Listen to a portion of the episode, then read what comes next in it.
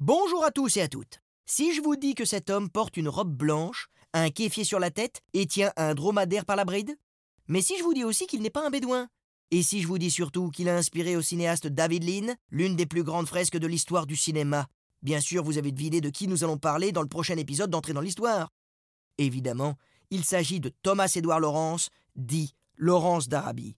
Ce Britannique à la chevelure blonde et au regard bleuté. Il a fasciné son époque, mais aussi les suivantes. Comme d'innombrables Européens de son temps, Laurence d'Arabie a été entraîné dans les tourments de la Première Guerre mondiale. Mais c'est loin, bien loin des tranchées de l'Europe qu'il a combattu. Lui, il est allé dans la péninsule arabique. Dans cet épisode, nous verrons aussi comment ce jeune homme est passé de l'archéologie à l'espionnage et a pris une place fondamentale dans une révolte qui, a priori, n'aurait pas dû être la sienne. Rendez-vous donc ce samedi sur RTL, sur les chemins sablonneux et caillouteux du Proche-Orient, du Royaume-Uni et de la France, pour ce nouvel épisode d'entrée dans l'histoire consacré à Laurence d'Arabie. Et dès vendredi en podcast, sur l'application RTL et sur toutes nos plateformes partenaires.